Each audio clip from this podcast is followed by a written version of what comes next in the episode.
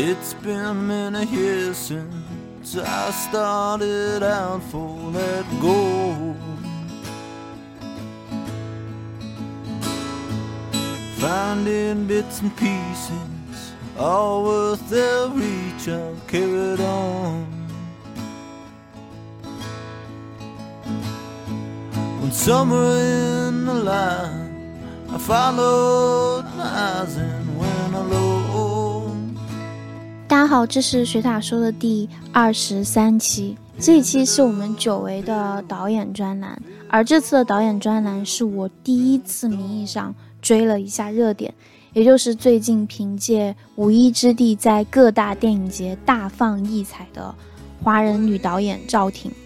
而且我是真的认为赵婷非常有可能在今年的奥斯卡颁奖典礼上获得最佳女导演。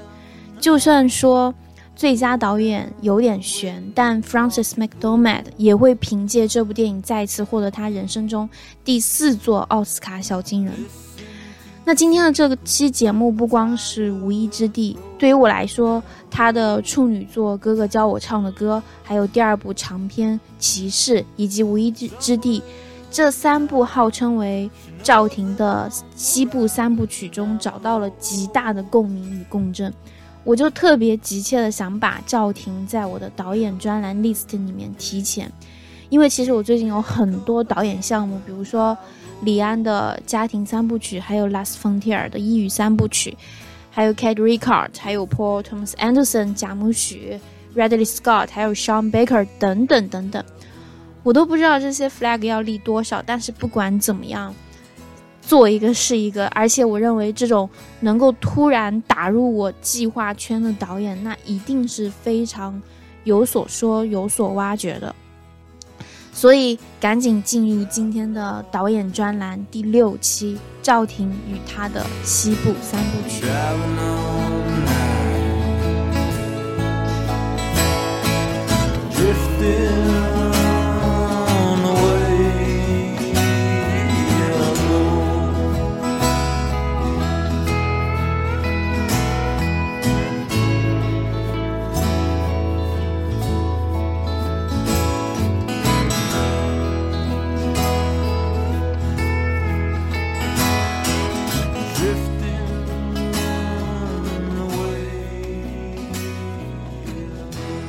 首先，在国人看来，赵婷有一个非常值得八卦的一点，就是她是宋丹丹的继女。因为宋丹丹在与英达离婚之后，与一位在北京钢铁公司的经理赵玉吉再婚。赵玉吉其实与前妻也有一个女儿，她就是赵婷。这其实也蛮有趣，因为就是对于我们这一代看《家有儿女》长大的一代，不会不知道宋丹丹与剧中人物夏东海各自带着自己的孩子组建一个重组家庭的肥皂剧故事。那在现实生活中呢，宋丹丹的家庭好像也是这样。不过这些八卦的背景故事并不是这期节目的重点哈。其实，嗯，相比较赵婷这样的家庭背景，我反而更感兴趣的是赵婷家庭对她从小就特立独行、反叛、奇怪性格的接纳，接受他成绩很差、很差的事实，接受他整日沉迷于漫画，但竟然从未停止鼓励他做真实的自己。这点对于每一个家长、每一个家庭都是十分罕见、十分珍贵的。那十四岁的赵婷几乎不会说英语的她，离开家去伦敦的寄宿学校上学。十八岁拿到签证后，搬到了洛杉矶，在住在韩国城的一间单身公寓里，打算储备积蓄上大学。后来，赵婷在 Mount Holyoke College 获得政治学学士学位之后，又进入纽约大学第十艺术学院求学。那这个著名的 Tisch School of the Arts，著名的 Spike Lee 成了他的老师之一，也成了李安名正言顺的学妹，与马丁斯科塞斯、还有 Olive Stone、还有 Woody Allen、还有贾木许成了校友，甚至她也在这个地方遇到了她的男友 Joshua James Richard，而且这位男友也参与了她之后所有作品的摄影工作。其实赵平拿到她的学位学学士学位之后，他原本的计划是进入政治或法律领域。为什么会对电影感兴趣，选择去电影院求学、电影学院求学？赵婷引用了李安导演的一句话，他说：“电影不是把人们带到黑暗里，而是把大家带过黑暗，在黑暗里检验一遍，再回到阳光底下，你会明白如何面对生活。”赵婷表示，自己想让电影变得长久一些，给人一种永恒感。而不是像社交网络上任何昙花一现的流行话题那样，他对那些东西不感兴趣。在纽约求学的这些年，他勤工俭学，当过纽约酒保。在这样的街头黑火霓虹的暗角处，他接触了形形色色的顾客，与他们交谈，倾听他们的故事。但是赵婷与我所熟知的一些人不同。像从纽约电影学院毕业的学生，或者是在纽约土生土长的土著，或者是来纽约寻梦的艺术家，不管他们是对纽约是满怀期许，还是心怀怨恨，纽约对这些人来说都像是让人灵感迸发的圣地。而赵婷与纽约的关系就如同，而赵婷与纽约的关系就如同何哲穷鱼。面对纽约，他找不到想要挖掘的空间，所以反其道而行，把视野投向了美国西部，拍摄了他人生中第一部处女作，也就是西部三部曲中的第一序曲《哥哥教我唱的歌》。那我们也将从这部电影开始，从赵婷的生平介绍正式进入他的作品间隙。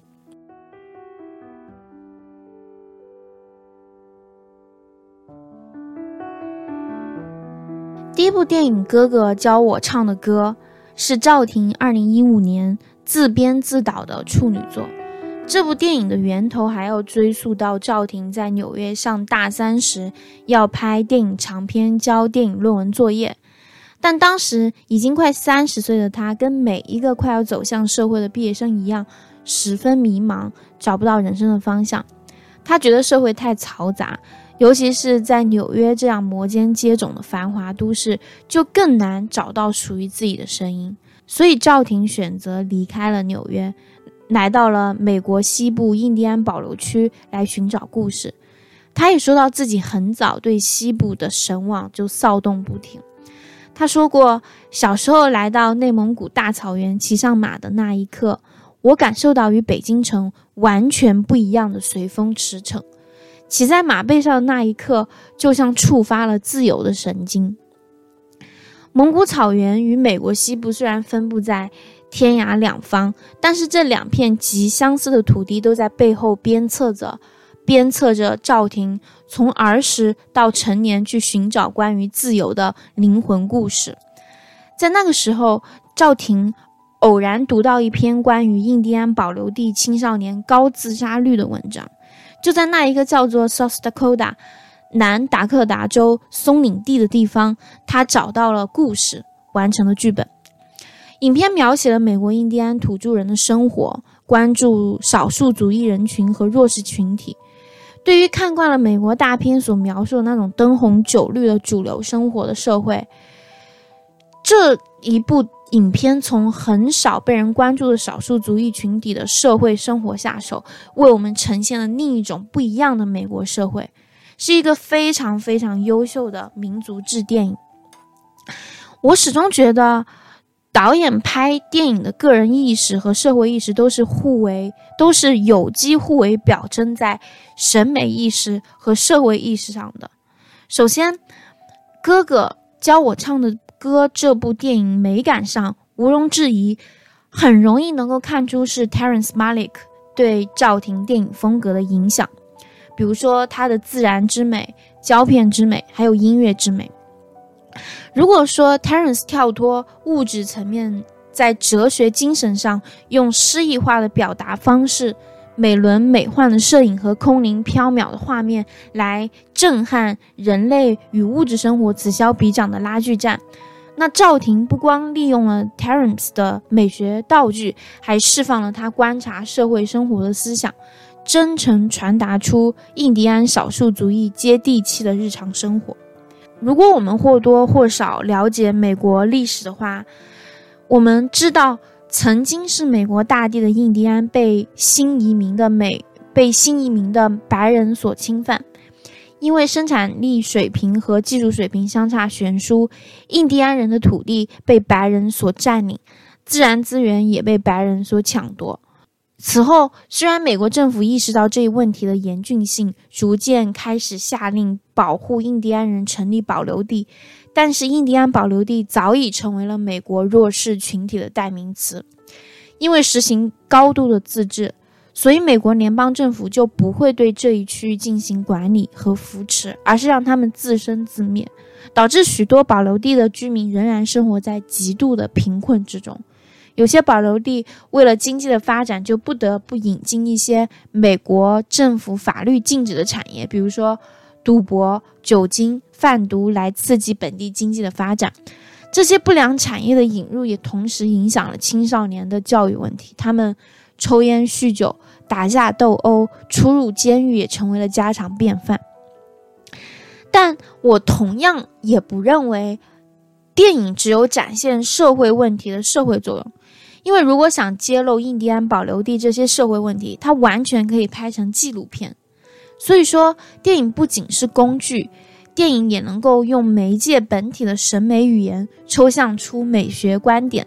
后者跟个人的艺术造诣和理想追求是息息相关的。这就是为什么我在前面提到了 Terence Malik 对赵婷的风格影响，这也是为什么哥哥教我唱的歌。这部处女作，一方面用若隐若现的意识流符号漂浮在严肃残忍的荒蛮之地上，一方面又用叮当作响的族裔服饰和古老的民族歌谣来影射记忆历史的浪漫晚霞。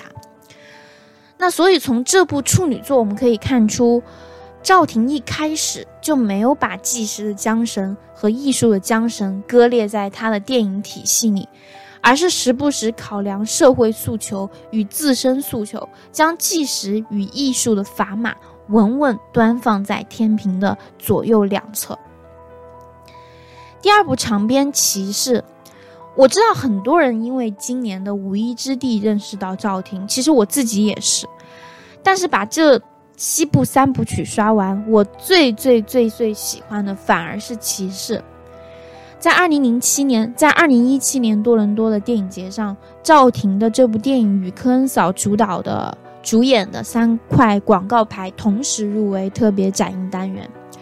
科恩嫂看完《骑士》后，激动地问：“谁是赵婷？谁是赵婷？”如果当时我在场，我也想到处抓着人问：“谁是赵婷？谁是赵婷？”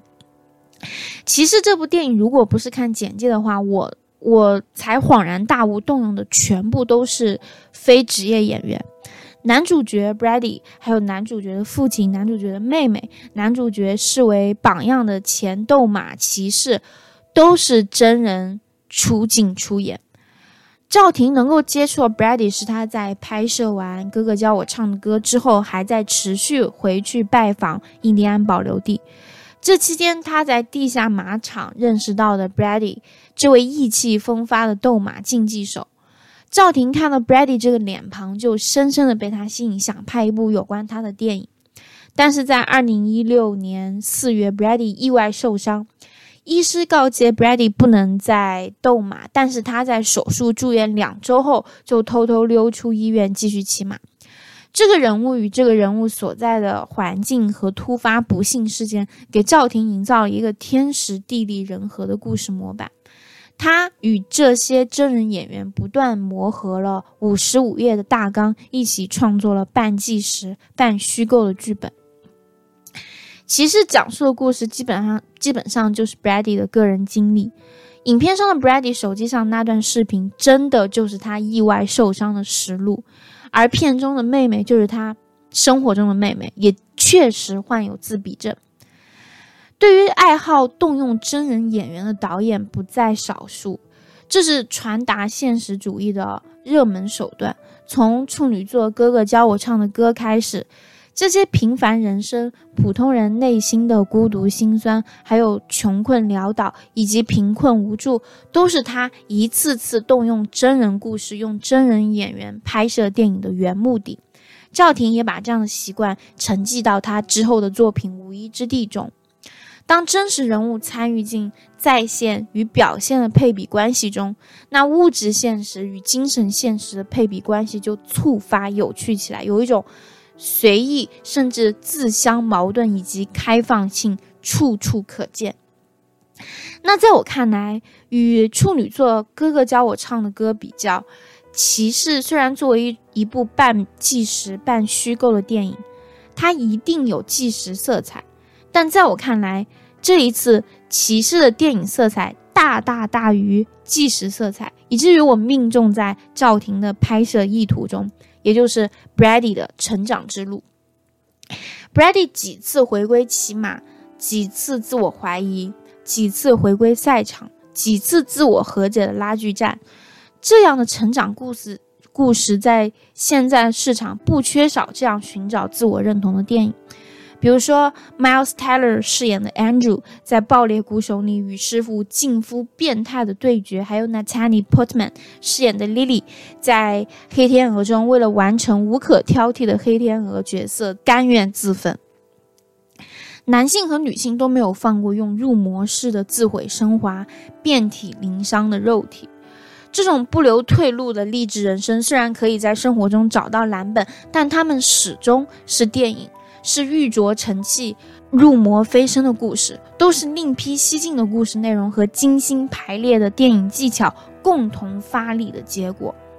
而当电影开始，当 Brady 第一次。从头部重创的意外梦魇中闪回惊觉的时候，我就做好了一切准备迎接一个英雄英雄陨落的献祭故事。但是影片快到结尾的时候，虽然 Brady 不甘心重返赛场，心怀报复，拉紧马背上的缰绳。但当他含泪看着围栏边上的父亲和妹妹的时候，放手缰绳是放手成功预言的隐喻，是最终在理想与爱中选择爱的能动奇迹。想当年我在看《爆裂鼓手》的时候，爵士老师 Fletcher 激进的想法，我还是无比认同。他认为，大多的温吞造就了大多的庸人。所以，大多数平凡如你我的人，只能成为旁观的看客，感叹于其道之艰险，其牺牲之害人。那现在，《骑士》这一部只有八万成本的小成本电影，却撼动了我年轻、那么不言败的浮躁年华。可能天才与庸人没有那么明显的界限，天才的义无反顾最有魄力，也最有风险。但也需要有庸人的价值观，适当的放过自己，因为面对还有爱的人，言败了，放手缰绳了，恰恰证明了我们还有人性宝贵的温吞。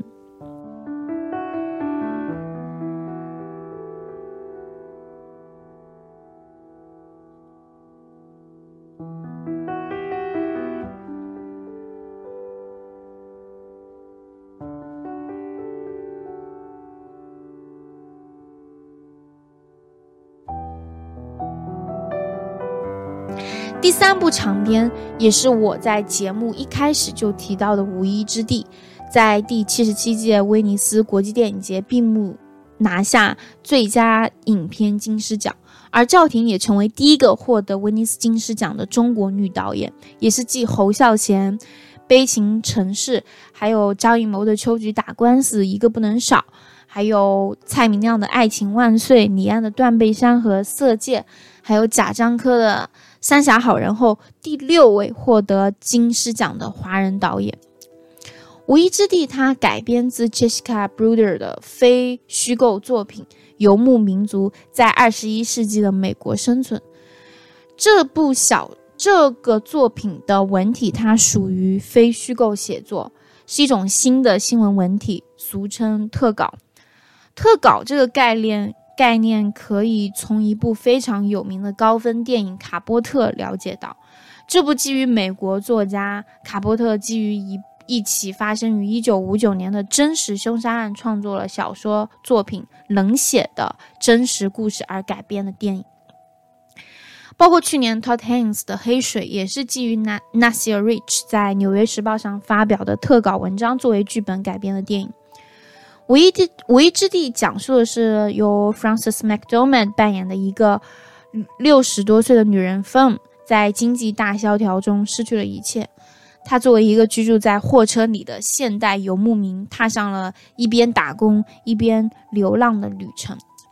赵婷曾经作为政治学学士，我并不意外她会对这类养老问题、流浪人群以及贫富差距问题投以热切的关注。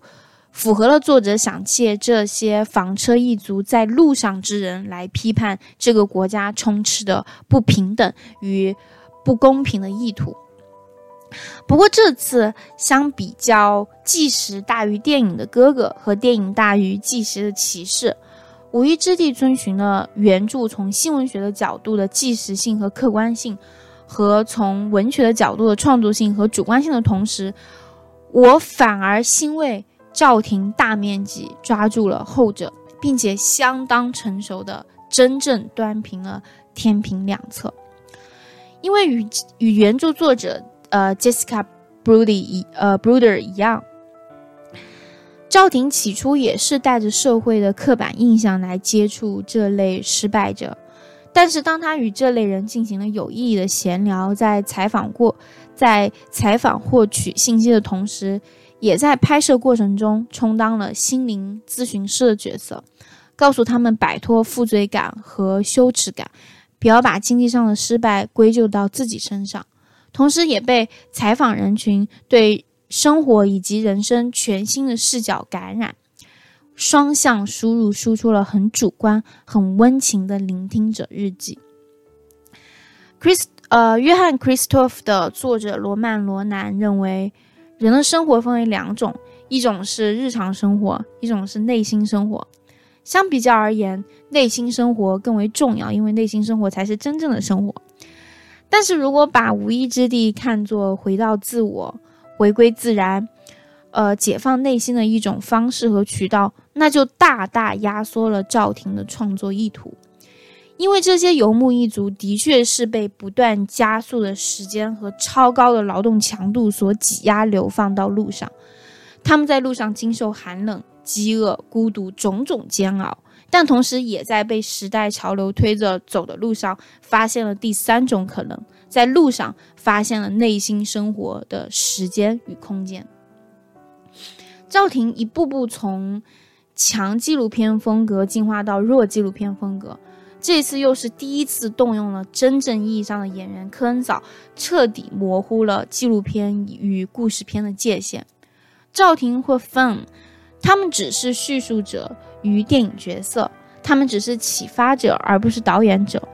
每个人都是独立的他人，是与电影导演平等的人。因此，我觉得导演的职责就是作为见证者或原型。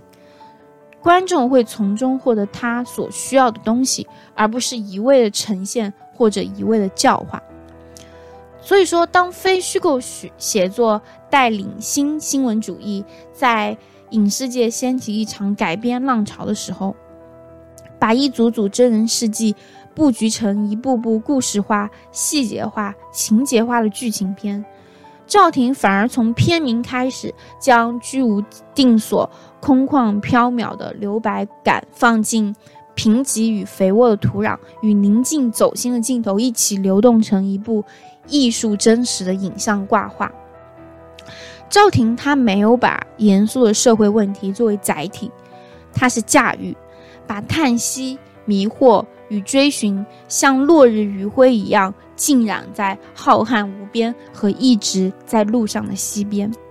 在我看来，这样的艺术真实比纪实真实更有现场感，这样的影像美感比起冷文字更有可遐想的空间与可宽容的空间。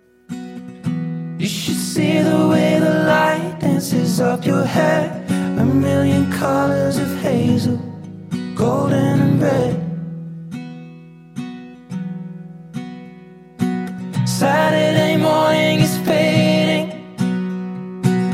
The sun's reflected by the coffee in your hand. My eyes are caught in your gaze all